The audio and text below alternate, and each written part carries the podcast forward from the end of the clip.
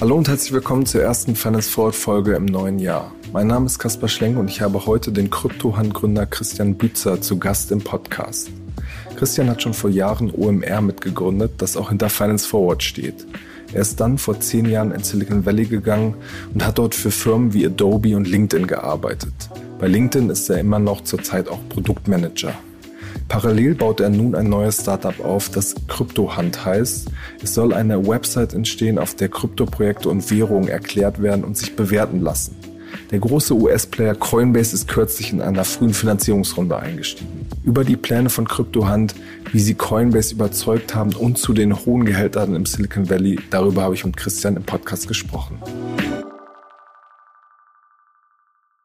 Hi Christian, herzlich willkommen bei Finance Forward. Moin Kaspar, grüß dich. Christian, wir wollen heute über dein äh, neues Projekt Kryptohand sprechen, aber bevor wir da einsteigen, würde mich nochmal interessieren, äh, du lebst jetzt ja seit einigen Jahren äh, im, im, Valley in San Francisco und man liest da ja sehr unterschiedliche Entwicklungen. Also zum einen weiterhin diesen großen äh, Tech-Hype, aber dann gibt es auch diese Geschichten über die ja, große Obdachlosigkeit in, in San Francisco und explodierende Mieten. Wie erlebst du das eigentlich so, als jemand, der da auch jetzt schon ein paar Jahre ist?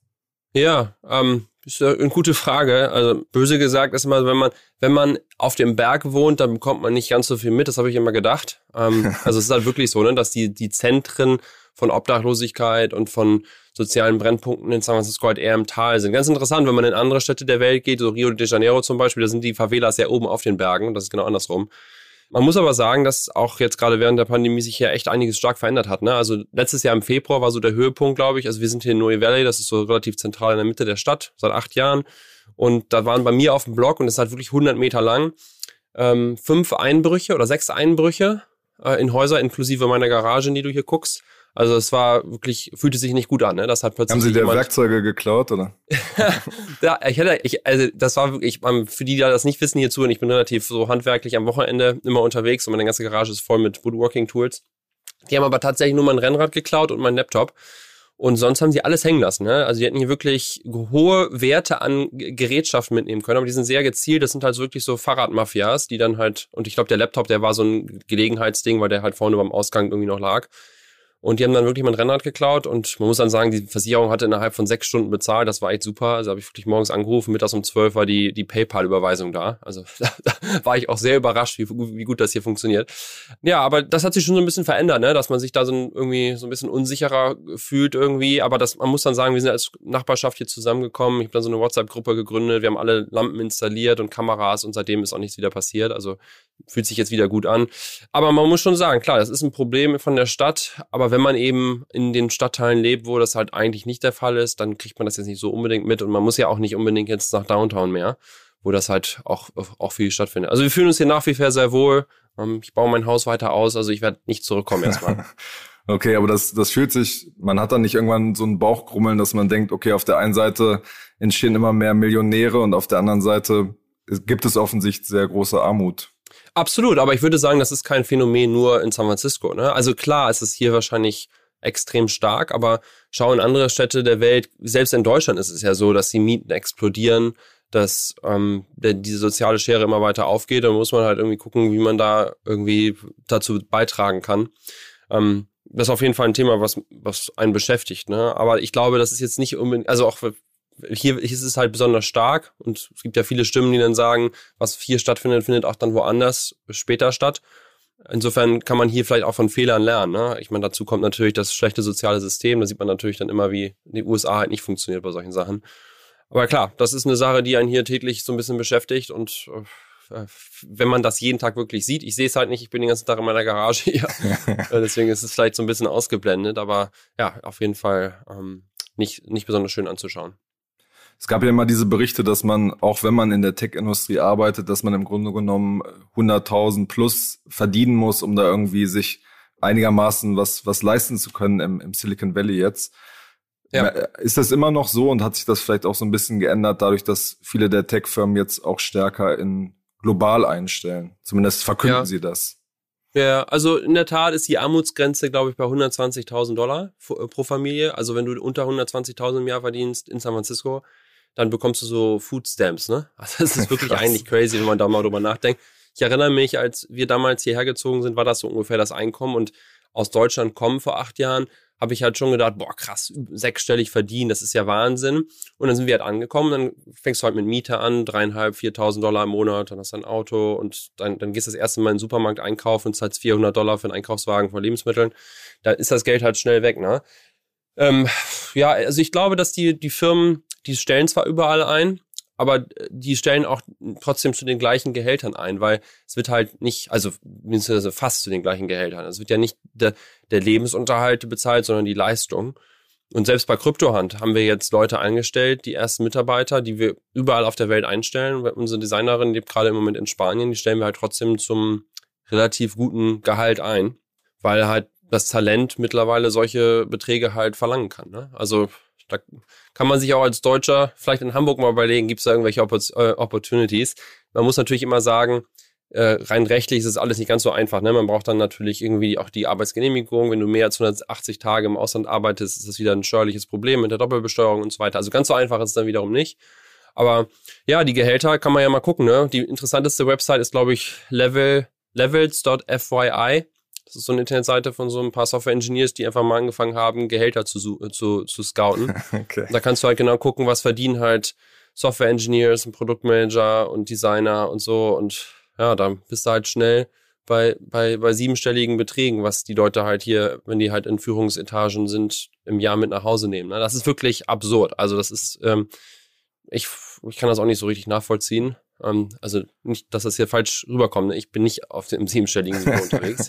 nur, nur, um das mal sicherzustellen. Aber das Wir gucken später halt auf der Seite nach, wie viel du ungefähr verdienst. Ne? Ja, ja, genau. Das ist halt, es ist halt nur interessant zu sehen, welche Opportunity halt hier ist, ne, im Valley. Und das ist ja auch einer der Gründe, wenn mich Leute fragen, warum bist du überhaupt hier? Die Opportunity, nicht jetzt unbedingt vom Gehalt, aber die, die Möglichkeiten, die du halt hier hast, dann schon, sind eben schon, schon echt interessant. Und ähm, das, deshalb lebe ich ja auch äh, unter anderem hier neben dem guten Wetter und äh, keine Allergie. Mhm. Sehr gut, bevor wir jetzt zum Thema kommen, ähm, als letzte Frage noch äh, vorab. Du hast ja diesen äh, Podcast gestartet, wo es um äh, Deutsche im Silicon Valley ähm, ging. Gibt es da so eine Art Community, wo ich ab und zu irgendwie auf ein Feierabendbierchen äh, trefft oder bist du teilweise auf die Leute auch erst gestoßen, dadurch, dass du für den Podcast recherchiert hast, wer wohnt hier jetzt eigentlich alles so in der Gegend? Genau, also ich, ich, ich habe ja, genau wie du schon sagst, im Prinzip nach Deutschen gesucht, die ja auch irgendwie interessante Sachen machen, habe die dann interviewt, da waren dann so Leute dabei wie Konstantin Gurike, zum Beispiel der Co-Founder von LinkedIn, ähm, und da waren ex extrem viele interessante Leute, wo man gar nicht wusste, dass sie auch deutsch waren. Ich war ehrlicherweise nicht so äh, dicht hier vernetzt im Silicon Valley. Das war für mich richtig so mein Covid-Netzwerken. Äh, das heißt, ich habe eigentlich bis auf ein oder zwei von den Gästen, die ich noch nicht kannte, noch keinen Menschen von denen in Person getroffen. Weil es jetzt nicht so war, es gab schon einen Stammtisch und wir haben zusammengesessen und haben gesagt, lass uns doch mal hier so ein, so ein Podcast starten. Also mit den Leuten habe ich halt auch nicht abgehangen, ne? weil das sind halt teilweise so Milliardäre sozusagen. Ähm, und äh, nee, ich habe die einfach bei LinkedIn angeschrieben, ne? Oder halt durch, durch Intros. In einem Regelfall war es immer so, dass irgendeiner gesagt hat, hier nach dem Interview hat einer gesagt, kennst du schon meinen Buddy so und so. Und dann kam darüber die nächste Intro. Das hat sich echt so relativ verselbstständigt dann. Und das hat extrem viel Spaß gemacht, ne? Und auch war auch gar nicht so unerfolgreich. Also so fünf bis sechstausend Plays hatten dann nachher pro Monat äh, die die abrufen. Aber ich habe ja dann ein neues Projekt angefangen und hat irgendwann meine Frau gesagt, so jetzt musst du dir überlegen, Kommst ähm, gar nicht mehr aus der Garage, Garage raus wahrscheinlich. Ne? genau, und dann habe ich halt erstmal das Projekt auf Sommerpause gesetzt und in der Tat muss man sagen, ich bekomme immer noch nette Nachrichten. Ich habe gerade letzte Woche wieder zwei E-Mails bekommen von Leuten, die ich nicht kenne, die gesagt haben, hey, wann geht's denn weiter? Ähm, das war ein schönes Format und mir hat das ja auch unheimlich viel Spaß gemacht, ne? Weil also gerade so dieses Netzwerken in der Pandemie, wo ich jetzt auch ein, ich habe einen, einen Dreijährigen, der halt in die Preschool geht, der ist halt natürlich nicht vaccinated. Da gehe ich jetzt nicht auf irgendwelche Konferenzen gerade und setze mich irgendwelchen Risiken aus. Und das war wirklich so ein Tool, wo ich jede zwei Wochen irgendeine interessante Persönlichkeit kennengelernt habe, eigentlich für mich selber. Das war eigentlich für, das Hauptziel war eigentlich selber, diese Menschen für mich kennenzulernen und denen die Fragen zu stellen, die ich schon immer mal fragen wollte. Und, Wie ähm, Philipp es ja auch jede Woche zweimal macht, ne? Ja, genau, genau. Sehr gut. Ähm, du hast das neue Projekt von dir schon erwähnt, das heißt äh, Kryptohand. In deinem Hauptjob bist du Produktmanager bei, bei LinkedIn und hast jetzt vor, vor einigen Monaten zusammen mit einem äh, ja, bekannten Krypto-Hand gegründet. Wie seid ihr dazu gekommen und was habt ihr damit vor? Ja, gute Frage. Also äh, Krypto ist so ein Thema, das hat eigentlich angefangen, ich weiß noch, 2012, glaube ich, da haben wir bei OMR mal einen Artikel darüber geschrieben, wie wir Bitcoin kaufen. Und dann ist ja diese bekannte Geschichte, ich weiß nicht, vielleicht ist es nicht so bekannt, aber für mich ist sie natürlich sehr bekannt, dass dann der, der Steuerberater von OMR gesagt hat, was ist denn das hier am Ende des Jahres und dann mussten wir Bitcoin wieder verkaufen. Wir haben deswegen extra einen Workshop mal gemacht, wie man das jetzt macht als Firma. ja, genau, genau. Und das war für mich dann so der initiale Punkt, wo ich gedacht habe, okay, wenn jetzt mit OMR das nicht klappt, dann kaufe ich mir halt mal privat ein bisschen was und dann hat man mal was gekauft und ist natürlich auch viel zu schnell wieder verkauft. Aber ich habe mich immer so ein bisschen an der Seite damit befasst und ähm, meine, einer meiner besten Freunde hier in San Francisco, der hat dann selber so eine Krypto-Firma gegründet und vor vier Jahren. Und der war dann immer so, dass er irgendwelche Artikel gepostet hat und ich habe immer ihn mich aufgeregt darüber, dass sie das so kryptisch geschrieben haben. Ne? Also das war wirklich immer so geschrieben, dass das niemand verstanden hat. Und dann muss man sich da irgendwie einlesen und irgendwelche Whitepaper lesen und nach zwei Sätzen war mir dann irgendwie immer so, so dass ich wieder an an OMR oder an LinkedIn oder irgendwas gedacht habe und die Gedanken sonst wohin gewandert sind, habe ich immer gesagt, das kann doch nicht sein. Die können niemals Erfolg haben, wenn sie auf diesem Fachgesimpel bleiben, sondern sie müssen halt irgendwie versuchen, diese kryptische Sprache zu entfernen und in einfachem Englisch, einfachem Deutsch das halt erklären. Und das war so ein bisschen der, der Startpunkt eigentlich. Und diese Jungs von dieser Firma von Celo, das ist halt eine von diesen Cryptocurrencies, übrigens auch zwei Milliarden mittlerweile. Ja, René Reinsberg, der war ja bei uns auch im Podcast. Ja, ja genau. Genau, genau. Ähm, der rief mich halt in der Tat an, der René, und meinte, Christian, du machst doch damit Content und OMR und so, mach doch, mach doch mal was im Kryptobereich. Und das war für mich so ein bisschen so dieser Anstupser, ne, dass er gesagt hat, hey, ähm, ähm, guck doch mal, was man da machen kann. Und dann ging es erst so ein bisschen darum, einfach nur einen Blog zu machen. Dann habe ich halt gesagt, hm, Blog ist jetzt irgendwie nicht so sexy. Also ist ein Teil eines Medienprodukts, dass du natürlich Content schreibst, aber ist nicht so der, das Frontcenter des Ganzen. Aber dann war halt so der Gedanke, wie kann man denn diese Front Door, also dieser, dieser Überblick zu, zu sein, dass halt für jeden Krypto irgendwie verständlich wird, weil es eben im Moment von Fachleuten für Fachleuten nur gemacht ist. Ne? Und dann ging es eigentlich im Prinzip los und haben diese Jungs mir praktisch den ersten Check gegeben, ähm, so eine erste Mini-Pre-Seed-Runde. Wir sind da in so einen Accelerator bei denen gekommen. Ich sage immer so Y-Combinator kennen die Leute ja, ne? Das ist so, die haben so den Y-Combinator für Crypto. Dieses Flori Ventures gestartet. Genau, Flori Ventures, genau. Da waren dann 16 andere Startups drin und das war halt super klasse, halt ähm, ja mit denen zusammen praktisch durch so ein zehnwöchiges Programm zu gehen und überhaupt das Produkt mal zu definieren. Ne? Weil wir hatten halt wirklich nicht mehr als irgendwie auf dem, Blatt, auf dem Blatt Papier so drei Zahlen. Was soll das denn können? Das soll irgendwie Krypto erklären. Und vielleicht soll man da irgendwie was bewerten können oder so. Dann haben wir Pre-Product eine Finanzierungsrunde gemacht. Ähm, am Ende dieses, an, am Ende dieses äh, ähm, ähm, Accelerator-Programms und haben halt dann eine größere Summe eingesammelt, auch immer noch als Seed-Runde. Wir können gleich mal erklären, was das bedeutet, wenn das nicht ganz klar ist, was so eine Pre-Seed-Runde heißt. Und haben halt angefangen, jetzt das Produkt zu bauen. Was ist das Produkt? Also, wie gesagt, es soll das halt ein, ein Frontdoor auf Crypto werden, also ein Ort, an dem man halt ähm, ja, verstehen kann, wie Krypto funktioniert, wie verschiedene Krypto-Projekte funktionieren.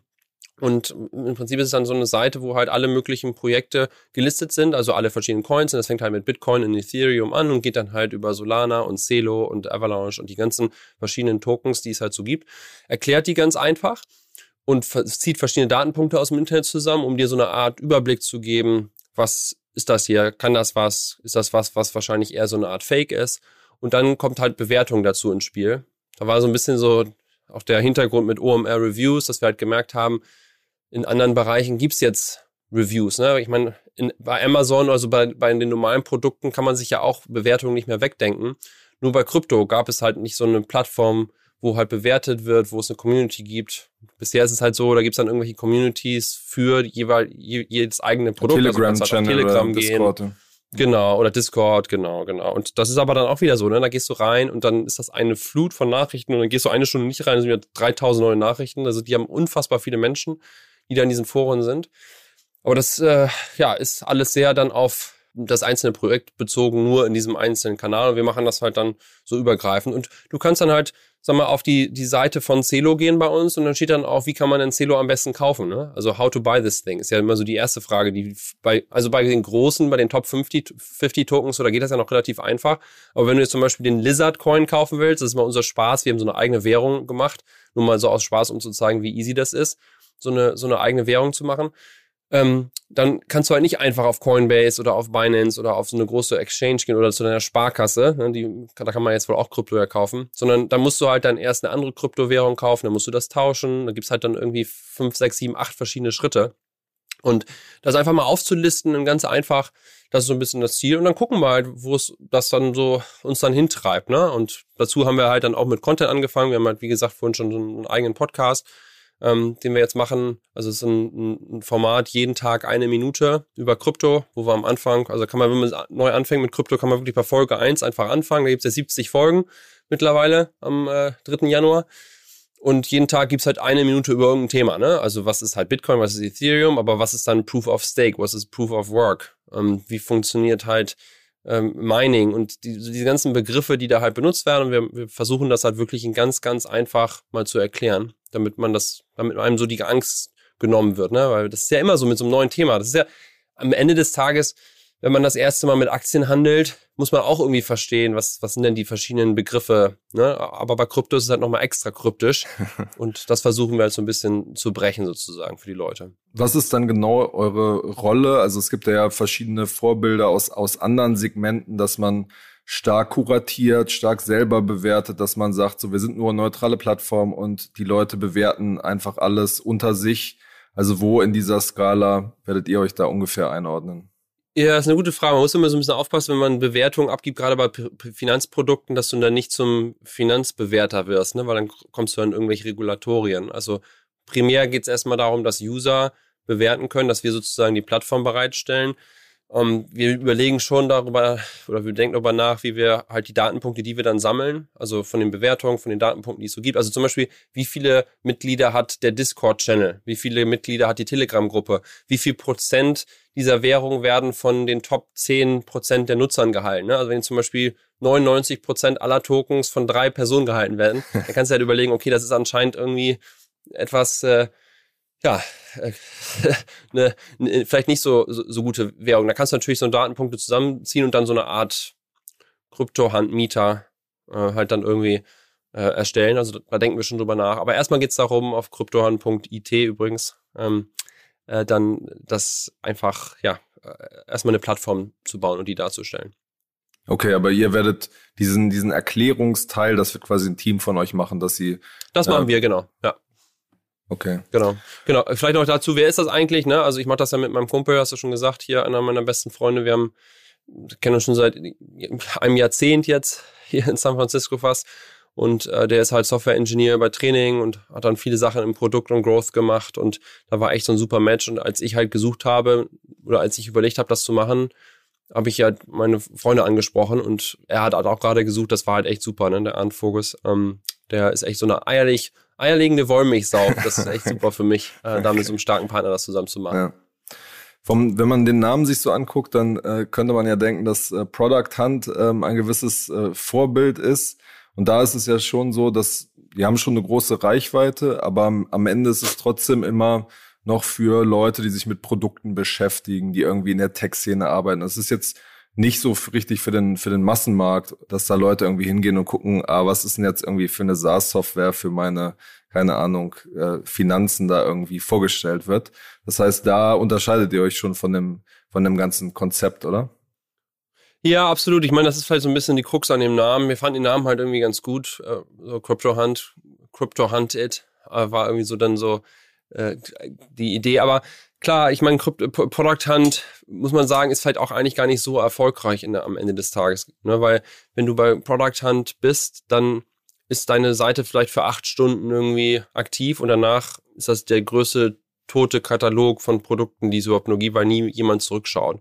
Das wollen wir natürlich nicht. Ne? Also es geht nicht bei uns darum, dass jeden Tag irgendwie drei neue Kryptowährungen vorgestellt werden und dann danach werden alle, alle wieder, also geht das in so ein Longtail rein. Also da müssen wir vielleicht ja, gucken, wie wir das halt rüberbringen, dass es halt nicht ein, ähm, dass es ja halt kein Product Hunt ist, sondern dass es eher so eine Mischung zwischen Reddit von der Community, OMR Reviews für Reviews und, und Yelp vielleicht. Äh, also das, bei uns geht es halt ganz stark um diesen Community-Aspekt und, und die Bewertung und, und das klare Erklären ne, von den verschiedenen Sachen.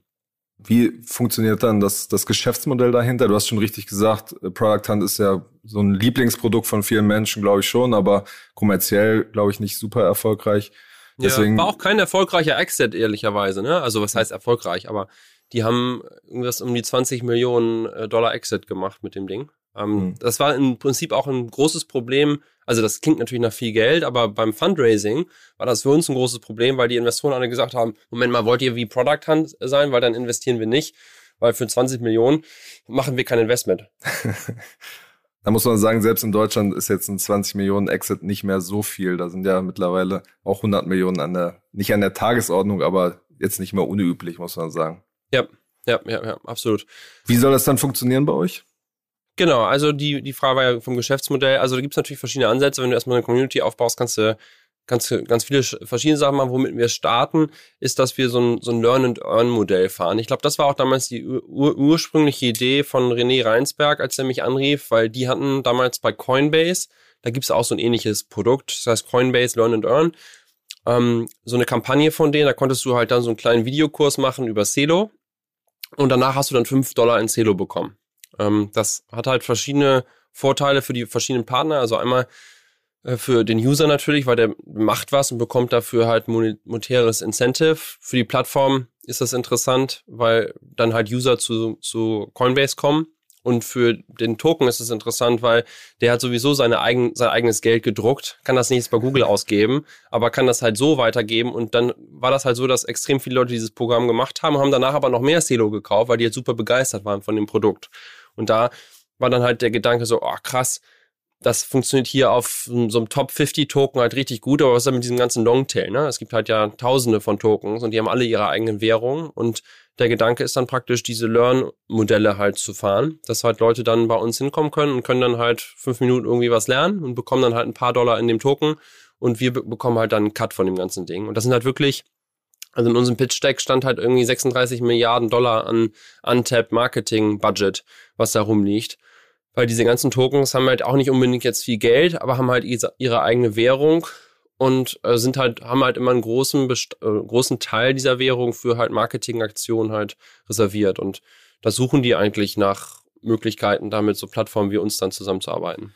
Aber führt das nicht zu einem kleinen Interessenskonflikt bei euch, dass ihr praktisch die äh, No-Name kleineren Währungen pusht, die das viel nötiger haben als jetzt die, die großen Währungen? Ja, ich meine, das ist immer eine Frage, wie man das auf der Seite nachher macht. Ne? Also du kannst ja verschiedene Sortierungen machen. Ne? Du kannst ja nach Popularity sortieren, nach Engagement, nach hier sind Top äh, Recommended Learning Kurse, hier sind andere Kurse. Und das muss man dann natürlich so ein bisschen balancen und dass wir natürlich dann auch eine Due Diligence machen und dann nicht mit Coins dann zusammenarbeiten, die halt nur dafür da sind, Pump and Dump zu betreiben. Ne? Also Pump and Dump ist ja dieses, wo dann halt ein paar User äh, das irgendwie versuchen, anderen Leute zu bringen und, und, und mit irgendwelchen Influencer zusammenzuarbeiten, die das dann irgendwie publizieren und dann, wenn der Kurs ein bisschen nach oben geht, sofort alles wieder verkaufen. Das wollen wir natürlich nicht. Ja. Du hast die Finanzierungsrunde schon erwähnt, da ist äh, unter anderem Coinbase Ventures bei euch eingestiegen. Wie sind die auf euch gestoßen? Die sind ja seit ungefähr, glaube ich, anderthalb Jahren im Markt unterwegs, auch als VC. Wie sind die auf euch gestoßen?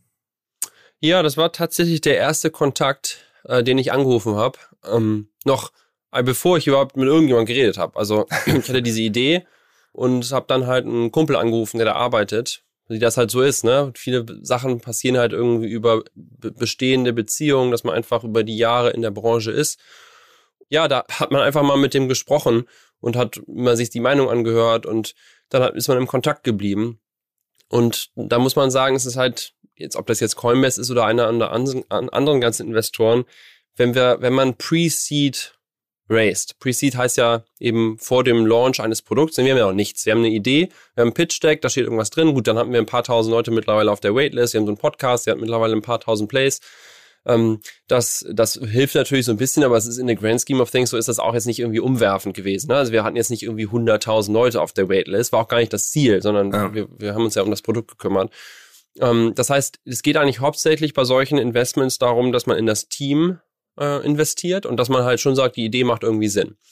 Und so ist es halt, dass wir beide ja, beiden Gründer ja jahrzehntelang jetzt irgendwie Beziehungen haben, ne? dass wir in irgendwelchen Firmen gearbeitet haben, dass diese Firmen mit irgendwelchen VCs gearbeitet haben und dass dann wir in solchen Firmen vielleicht irgendwelche Positionen hatten und dass dann diese Leute oder Ex-Chefs oder Kollegen halt in uns als Freunde und Team investieren und nicht so sehr ins Produkt. Und das war halt mit Coinbase letztendlich auch so. Der Fuß in der Tür war halt dieser ehemalige Kollege. Aber das ist auch natürlich nur der Anfang. Es ist ja nicht, dass das eine Person das nachher entscheidet, sondern musst du halt trotzdem dann dadurch den Prozess, du musst ein Team überzeugen, du hast verschiedene Calls. Und ja, dann hast du halt ein gutes Pitch-Deck und ich sage immer so, mein Kamerasetup hilft. Ähm, ist, ist, man muss ja sagen, wir waren ja in diesem Accelerator drin. Ne? Die meisten Leute sind halt so, dass die eben vor ihrem Laptop hängen und eben mit irgendwie nicht dem eingebauten Mikrofon arbeiten. Ich glaube halt, wenn du ein vernünftiges Bild hast und du bereitest dich auf deinen Pitch vor und du guckst in die Kamera und du hast irgendwie gute Körpersprache, dann hilft das auch nochmal, Leute zu überzeugen, die dich jetzt vielleicht noch nicht so kennen. Aber das ist halt dieses so I care. Ne? Also ich ich, ich kehre nicht nur darüber, wie ich bei dir rüberkomme, sondern ich kehre halt auch darüber, wie ich halt in meinem Job halt vielleicht bin, so dass es halt so, so eine so subtile subtilen Unterschied gibt vielleicht. Und das hat, glaube ich, auf jeden Fall so ein bisschen geholfen, dass wir halt beide damit sehr, sehr starkem Setup halt um die Ecke kamen. Funktioniert denn Coinbase eigentlich wie ein, wie, wie ein VC oder wie ist das bei denen aufgebaut? Genau, das ist ein Corporate VC, die haben halt einfach ein, genau wie jeder andere VC halt ein, ein, ein, ein Fund, wo, wo die halt natürlich dann nur einen einen äh, Geldgeber haben, ne? Also die haben halt nur Coinbase als Geldgeber und die sind sehr, sehr aktiv in dem Markt, ne? Also die machen, also das Schöne ist halt, dass die auch so ein bisschen altruistisch unterwegs sind. Das ist nicht so wie ein reiner Finanz-VC, der jetzt nur in, in ein Produkt investiert, weil er sagt, ich will da halt den größten Return haben, sondern für die ist es natürlich auch interessant, in Sachen zu investieren, die auch dafür sorgen, dass mehr Leute in Krypto kommen. Also so contentgetriebene Modelle, die jetzt vielleicht für so einen traditionellen VC nicht so sexy sind. Also es ist ja kein SaaS-Modell, wo du einmal irgendeine Software baust und dann kannst du die Millionen mal verkaufen, sondern du musst ja immer dranbleiben, immer wieder neu.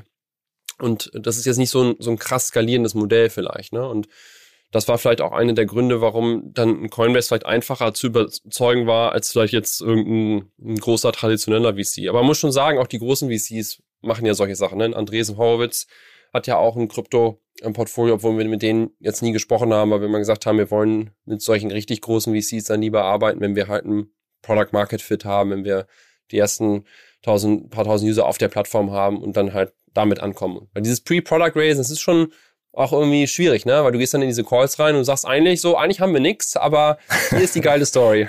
Dass das so gut funktioniert und man dann da doch eine richtige Summe zusammenkriegen kann, das hat uns auch sehr, hat mich persönlich sehr beeindruckt, weil ich habe ja noch nie Geld geraced. Also bisher alles, was ich gemacht habe, war immer bootstrapped. Hm. Habt ihr ähm, im Verlauf des, des Fundraisings dann auch drüber nachgedacht, dass Coinbase möglicherweise ein falsches Signal aussendet, wenn ihr als neutrale Plattform ähm, einen strategischen Investor reinholt, weil ich meine, Coinbase wird ja wahrscheinlich auf eurer Plattform irgendwann auch bewertet werden. Ja, also wir bewirren, wir fangen ja mit den Währungen an, ne? Und nicht mit den verschiedenen Portalen. Irgendwann werden wir sicherlich auch die verschiedenen Portale bewerten und dann werden wir auch die diese sogenannten DApps, ne? Also diese diese äh, Decentralized Apps, also Produkte, die praktisch auf Blockchains aufbauen, äh, die auch bewerten, aber wir fangen halt erstmal mit den Coins an, deswegen da ist jetzt noch nicht so, so viel Gedanken gut reingeflossen.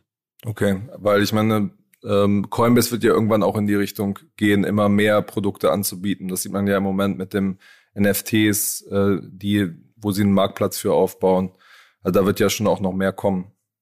Absolut, ja, ja, klar. Ich meine, die haben halt, Prinzip das gleiche Problem, ja, dass sie versuchen müssen, User auf die Plattform zu bringen. Deswegen machen sie auch ganz viel Content ähm, und, und versuchen das ja auch in sehr klarem Englisch jetzt zu erklären, wenn man die App von Coinbase heute öffnet. Ich weiß gar nicht, ob die mittlerweile in Deutschland äh, live sind, aber sind sie ja. Ähm, sind sie ja, das ist, das sieht ja aus wie eine normale Banking-App fast, ne? Also es ist nicht mehr so, so kryptisch, wie es vielleicht vor einem Jahr noch war. Also die, die geben da auf jeden Fall viel Gas. Aber es ist jetzt erstmal nur ein finanzielles Investment und ihr arbeitet jetzt noch nicht weiter irgendwie enger mit denen zusammen. Genau, genau. Es ist einfach nur, also es ist halt dieses Pre-Seed Money, das ist halt höchstes Risikokapital. Haben wir auch Freunden und Family und so weiter, die, die halt investiert haben und gesagt, hey, das Geld ist wahrscheinlich weg. ähm, aber das ist wirklich Hochrisikokapital, was sie da raushauen. Ne? Was ist äh, in eurem Pitch Deck da so die Annahme gewesen, wie groß das äh, mal werden kann? Das ist ja immer eine wichtige Slide auch. Ja, also wir haben halt diese Zahlen halt genannt von wie viele, also nur in den USA zum Beispiel gibt es 100 Millionen Leute, die an Aktien investieren aber nur ungefähr 5 Millionen Leute, die bisher Krypto halten. Ne? Und das wissen ja diese Investoren auch, dass wenn die nur in ihr Umfeld gucken, also wenn ich hier in meinem Tech-Umfeld nur schaue, wie was für ein kleiner Prozentsatz wirklich bisher Krypto hält. Also es ist, viele Leute reden darüber und man hat immer das Gefühl, wenn man so ein bisschen in der Branche ist, dass alle Welt darüber spricht. Aber das tut sie auch noch nicht. Ne? Also es ist halt immer noch sehr, sehr klein. Das ist halt so wie das Internet irgendwie in den 90er Jahren. Das ist halt eine kleine Gruppe von Leuten, die alle so total begeistert sind und denken so, ah, warum, warum ist denn nicht jeder auf diesen Zug aufgesprungen? Das gibt's doch gar nicht. Ne? Und wenn man sich halt, das ist ja auch so ein bisschen meine, meine Theorie, wenn man sich so ein bisschen mehr damit befasst, und man spricht ja auch da von diesem Rabbit Hole, wenn man da erstmal so ein bisschen ein, äh, reingeht, dann denkt man, dann, dann, dann, dann, dann lernt man so Datenpunkte kennen, sieht passiert, boah krass, ey, 40 Prozent von allen US-Dollars wurden im letzten Jahr gedruckt. Ne? Da sind halt irgendwelche Regierungen, die können einfach mal neues Geld drucken, das wird dann einfach mal ausgehändigt. Ne? Das ist halt null kontrolliert, also es wird halt von den Zentralbanken und von den Regierungen kontrolliert, aber es ist halt so null Einfluss und, und die können im Prinzip machen, was sie wollen. Und, ähm, und wenn man das halt sieht und was das für Inflationen halt bewegen kann, ne? und das sieht man ja jetzt auch, wie halt Produkte extrem teuer werden und alles irgendwie super teuer wird. Und wenn man dann halt sieht dazu, dass ein Finanzsystem seit irgendwie 100 Jahren auf den gleichen Apparaten irgendwie funktioniert, ne? Dass es halt null disrupted wurde eigentlich. Dann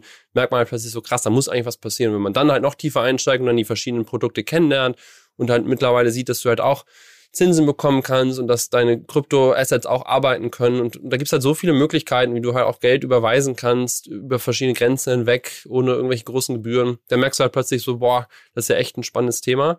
Und äh, ja, deswegen begeistert mich das und deswegen glaube ich, dass, dass, dass da halt extrem viel passieren wird in den nächsten Jahren. Zumindest beim, beim Inflationsschutz äh, hat der, der Bitcoin-Kurs ja zumindest jetzt äh, nicht in die richtige Richtung gezeigt bislang, ne? Es wurde ja, ja mal so lange gesagt, so dass er dann hochgehen müsste und im Moment sieht es ja nicht so danach aus. Ja, ich muss auch sagen, also, also viele Leute reden natürlich über Bitcoin und Ethereum, aber das sind nicht, das sind meines Erachtens nicht die spannendsten Produkte, ne? Also ich spreche da ganz gerne von dem, dem äh, Krypto-Trilemma. Also jede Kryptowährung hat ja so, so ein Problem, dass sie das Tau ziehen zwischen Sicherheit, Effizienz und Dezentralisierung irgendwie meistern muss. Ne? Also Sicherheit heißt halt, also Bitcoin zum Beispiel ist natürlich sehr sicher irgendwie, ne? Also gibt es halt die gesamte Blockchain und so, aber es ist halt extrem langsam. Also wenn du eine Transaktion machst, dann dauert das halt ewig lange und da können auch nur ein paar Transaktionen pro Sekunde überhaupt gemacht werden. Das heißt, für den normalen Zahlungsverkehr ist es halt überhaupt nicht sinnvoll. Bei, bei schnell und effizient geht es halt darum, dass es halt schnell ist, dass ich halt eben schnell eine Überweisung machen kann. Dann gibt es zum Beispiel den Binance-Token, also Binance ist so einer der großen Portale. Die haben halt eine, eine eigene Kryptowährung erstellt und die sind halt super schnell, aber die werden halt komplett kontrolliert nur von Binance. Und dann gibt es halt dezentrale Geschichten, so ein Ethereum zum Beispiel, das ist super dezentral natürlich. Und da können halt in User-Foren, halt, wenn du halt da äh, Ethereum hältst, kannst du mit abstimmen, aber dann ist es halt wieder extrem langsam und mit extrem hohen Gebühren. Und du hast halt dieses Problem, es ist, es ist halt entweder sicher oder schnell und effizient oder dezentral, aber irgendwie keiner schafft so richtig alle drei zu vereinen. Und es gibt halt da so ein paar Projekte, ich sag mal Solana zum Beispiel, die das halt ja irgendwie versuchen besser zu machen. Und deswegen ist meine Begeisterung eigentlich viel mehr auf diesem etwas mittäligen Kryptobereich, ähm, weil die halt wirklich diese Real-Life-Problems lösen. Das siehst du ja zum Beispiel, wenn du so ein NFT kaufen willst. Also irgend so ein, irgend so ein Bild. Dann gehst du da auf die großen einstingigen äh, äh Portale und dann, ja, OpenSea, genau, und dann, und dann willst du einen, so ein Bild kaufen und dann sagen die 100 Dollar Gebühr. Ne, nur für die sogenannte Gas-Fee. Und da siehst du halt, wie ineffizient eigentlich die großen Währungen sind. Also Ethereum und Bitcoin sind halt extrem ineffizient. Und ich glaube, Bitcoin hat einfach diesen Vorteil, dass sie halt die ersten waren. Und äh, das ist halt so ein bisschen wie das Gold, ne? Ähm, das bewegt sich halt mal nach oben, dann bleibst du ein bisschen stabil. In der Summe ist es ja schon irgendwie zwischen 40 und 50.000 Dollar jetzt schon seit ewigen Zeiten fast. In, in Kryptowelt jedenfalls in ewigen Zeiten. Ähm, und äh, ja, aber wie gesagt, ich bin da eher begeistert von diesen etwas äh, technologischen Fortschritten auf anderen Pro Produkten. Also auch ein Ethereum arbeitet ja daran, schneller zu werden und günstigere Fees zu haben. Aber wenn du halt jedes Mal 100 Dollar bezahlen musst, wenn du irgendwie Geld überweisen willst, das ist halt dann nicht, das ist halt, dann funktioniert es halt wiederum nicht, ne? Was ist dann der Vorteil? Dann kann ich halt auch einfach Euro nehmen und die irgendwo hinschicken. Aber zum Beispiel mein, unsere Entwickler von Kryptohand, die haben wir halt im Moment in Hamburg und wir zahlen, wir bezahlen die halt in, äh, in einem Stable-Token, äh, wo wir halt die direkt über Krypto halt bezahlen, von USA nach, nach Deutschland. Und das ist ja jetzt ein relativ easy way, ne? Aber wenn du jetzt einmal irgendwo in Afrika oder in Südamerika oder so halt Geld überweisen willst, dann ist es halt, gibt's halt wirklich richtig coole Produkte mittlerweile, um da Geldtransfers halt ohne große Gebühren und so weiter abzubilden. Hm. Genau, und unsere Zeit ist fast schon um. Zum äh, Schluss würde mich noch interessieren, äh, wenn jetzt die Seite mal live ist, welche positive und welche negative Bewertung wirst du da als erstes äh, schreiben? Das ist eine gute Frage. Ähm, also, wir haben ja diesen Spaß-Token erstellt. Ähm, also Lizard Coins. Das sollte man nicht kaufen, weil das 90% der Assets gehören Arndt und mir. Ähm, da werde ich wahrscheinlich erstmal eine negative Bewertung abgeben, ähm, weil es halt einfach nicht so richtig sinnvoll ist. Ähm, aber das, dazu zeigen, haben wir auch Podcast-Folgen zu, ne? Einfach um zu zeigen, wie einfach das eigentlich ist. Und positiv, oh, habe ich ehrlicherweise noch nicht drüber nachgedacht. Es gibt halt so viele spannende Projekte, ne? Also diese, zu diesem Trilemma-Ding, halt, wenn man da halt die, diese Projekte findet, die es halt irgendwie an, angehen und sinnvoll machen, da kann man sicherlich das ein oder andere Positive zu machen. Alles klar, dann werden wir mal gucken, was du dann tatsächlich da drauf schreibst. Ja. Vielen Dank auf jeden Fall für deine Zeit und äh, dass du dir, obwohl du ein bisschen angeschlagen bist, die Zeit genommen hast. Und bis zum nächsten Mal bei Finance Forward. Ja, danke dir, Kasper. Mach's gut. Ciao. Ciao.